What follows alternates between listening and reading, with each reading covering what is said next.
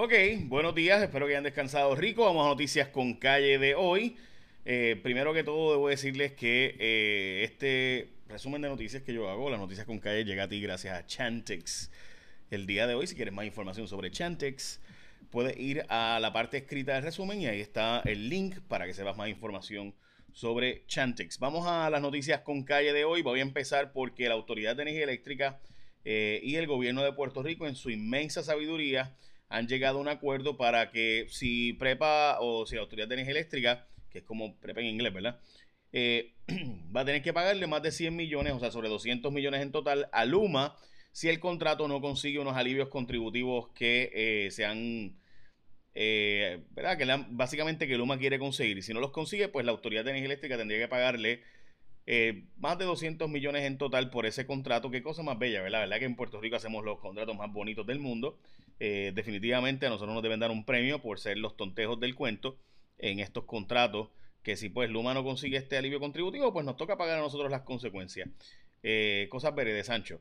Bueno, hablando de cosas verdes, Sancho, vamos a decirte que Tomás Rivera Chats quiere ser el portavoz de la minoría en el Senado del PNP. Curiosamente, la otra vez cuando perdieron en el 2012, él no quiso ser portavoz, ahora sí quiere ser portavoz eh, eso significa que sería la voz cantante de la oposición dentro del Senado. Si ocurre que el Senado termina siendo popular, hasta ahora pareciera ser eso, pero el PNP piensa que puede todavía ganar tres escaños del Senado que están en recuento. Eh, y con eso entonces eh, aliarse con las minorías y entonces conseguir la presidencia del Senado bajo la palma. Difícil, pero no imposible en los cálculos del PNP, por si acaso.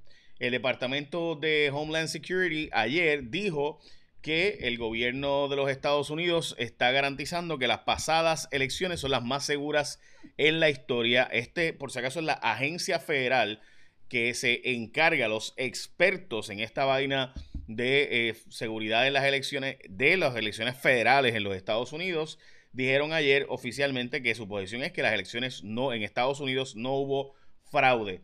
Curiosamente, ayer un senador, John Cornyn, uno de los senadores más poderosos de Estados Unidos, de Texas, usó el ejemplo de Puerto Rico para decir que eh, había que esperar a que se contaran todos los votos y todos los procesos eh, legales, porque según él, eh, lo que había pasado en Puerto Rico demostraba que pudiera haber pasado en algún estado el asunto de que hay que esperar los resultados electorales con esto de los maletines aparecer y desaparecer. Ayer salió información en Bloomberg que le ronca la manigueta y uno puede entender por qué Trump quiere seguir eh, quedándose en la presidencia y volver a aspirar y demás.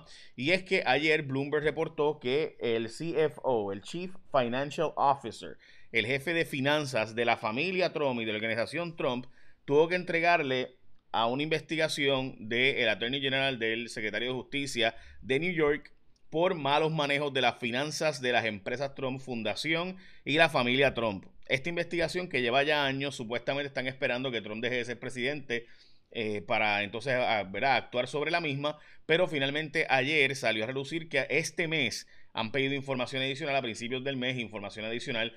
Recuerden que Axios ha publicado repetidamente que la familia Trump es la que ha dicho que le ha existido al presidente que no se quite y que siga aspirando a la eh, presidencia y que continúe en la posición. Bueno, vamos a la próxima noticia. Eh, pesimista con las posibilidades de la estadidad. Este es uno de los candidatos puertorriqueño, by the way, que ganó, un hombre abiertamente eh, gay y una persona muy querida en su distrito, ganó el distrito que era el distrito de José Serrano y que cree en la estadidad para Puerto Rico. Dicho sea de paso, eh, Richie Torres ha dicho que él eh, favorece la estadidad, pero difícilmente la estadidad llegaría porque el Senado lo detendría, especialmente. recuerden que con esto la delegación de los puertorriqueños está dividida de nuevo Richie Torres y el congresista por el centro de la Florida. Eh, también serían estadistas los dos, pero Nidia Velázquez y eh, AOC serían de las que creen que Puerto Rico debe escoger a través de una asamblea constitucional de estatus. Eh, AOC, Alexandro Casio Cortés, aunque originalmente había dicho que favorecía la estadidad, después de eso ha dicho, bueno, pero con calma, porque hay que hacer como una asamblea constitucional de estatus y lo que Puerto Rico decida, entonces sería lo apoyado acá eh, en Estados Unidos. Así que por si acaso, esa posición de Alexandro Casio Cortés, Darren Soto y Richie Torres favoreciendo la estadidad, Nidia Velázquez y AOC diciendo que hay que hacer un proceso adicional de consulta a través de una asamblea constitucional. Las portadas de los periódicos de hoy. eh, la orden de auditoría trae más discordia, como pueden ver, ahí está Abel Torres Colbert y su amor por el voleibol. Eh, este, la, licenciada Torres Colbert, que es la analista político mejor de las 4 de la tarde en todo Puerto Rico, en Telemundo, pues, y que, ¿verdad? Como ustedes saben, ha estado muchas veces con nosotros, tanto en los Facebook Lives como en mis programas de radio y demás. Pues Anabel está en la portada también. La auditoría de la Comisión Estatal de Elecciones, eh, por si acaso, no es un asunto de ir a contar voto a voto, es básicamente es una auditoría solo sobre las compras de las papeletas, cuántas papeletas, ¿verdad? Había, eh, y el voto adelantado, específicamente de eso, lo que se va a hacer auditoría y demás, del voto adelantado que tanto problema ha creado, por si acaso. La portada del periódico El Vocero, sin consenso sobre auditoría de las papeletas, cuatro de los cinco comisionados electorales han dicho que si ellos no tienen un rol, pues realmente eh, esta oficina de eh, OIG o el Inspector General de Puerto Rico no tiene conocimiento sobre cómo funciona ese proceso electoral. Y les voy a decir la verdad. La, la, la OIG, la Inspectora General de Puerto Rico, es una oficina creada por Tomás Rivera Chats, que la dirige la asesora de William Villafañe y que los abogados de esa, eh, ¿verdad? Son los ex socios de Ramón Rosario eh, o segundo plano, ¿verdad? La, segunda persona a cargo en Fortaleza bajo Ricardo Rosselló, ese es el contratista principal allí, eh, Philip Mesa, que era el asesor legal de Ricardo Rosselló, así que francamente es un poco, o sea, de, no sé, o sea, es como que le han, puesto mucho adobo a ese pollo y para mí eso es un pollo que no tiene, ¿verdad? Mayor sentido. Esa es mi opinión. Puedo equivocarme, veremos a ver si tiene va a ser una investigación seria, pero vamos, es una, organización que no tiene casi recursos, no tiene pericia en, material electoral eh, y además de eso está llena de gente eh, vinculada al PNP eh, y a las ¿verdad? sectores específicos de Pedro Luis y Ricardo Rosselló, además de que fue creada por Tomás Rivera Chatz y nombrados por William Villafañe, ¿verdad? La, asesora de William Villafañe es la, es la inspectora general y los asesores son los de Ricardo Rosselló y Pierluisi. Así que este, yo no sé. Pero bueno, nada, para todos los que han puesto tanta fe en ese proceso, para mí lo que va a pasar es que no va a encontrar mucho ahí. Mi impresión, por si acaso. En los casos del COVID, gente, siguen por las nubes, más jóvenes contagiados ahora. Tenemos esas edades jóvenes, como los más contagios.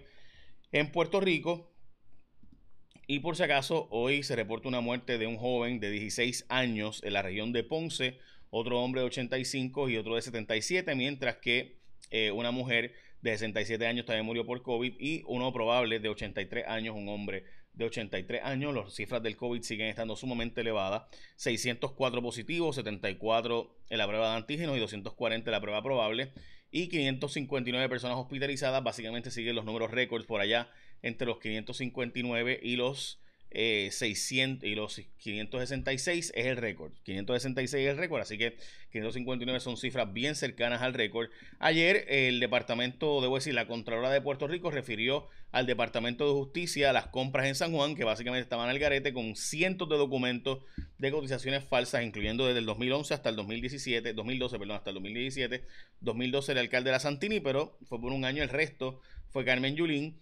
Y eh, básicamente la mayoría de cosas pasaron bajo Carmen Yulín. Estamos hablando de compras al garete, administraciones al garete, cotizaciones falsas, bueno, de, de, cuánta madre hay. Eh, la verdad es que la cantidad de evidencia que mostró la Contralora es sumamente preocupante. Dice Carmen Yulín que esto se hizo para desviar la atención pública. Eh, yo no sé, pero independientemente de eso, los datos son los datos. Y si todo lo que dice ahí es cierto, Carmen Yulín administró, o sea, sin duda el garete. Pero además de eso, lo que hay es un salpa afuera en San Juan eh, subastas que, por ejemplo, se, las subastas informales que se las llevaba el papá, después el hijo, después el nieto, después el primo. Eh, bueno, cosas bien, bien, bien, bien el garete. La verdad es que simplemente es mala administración, sin duda.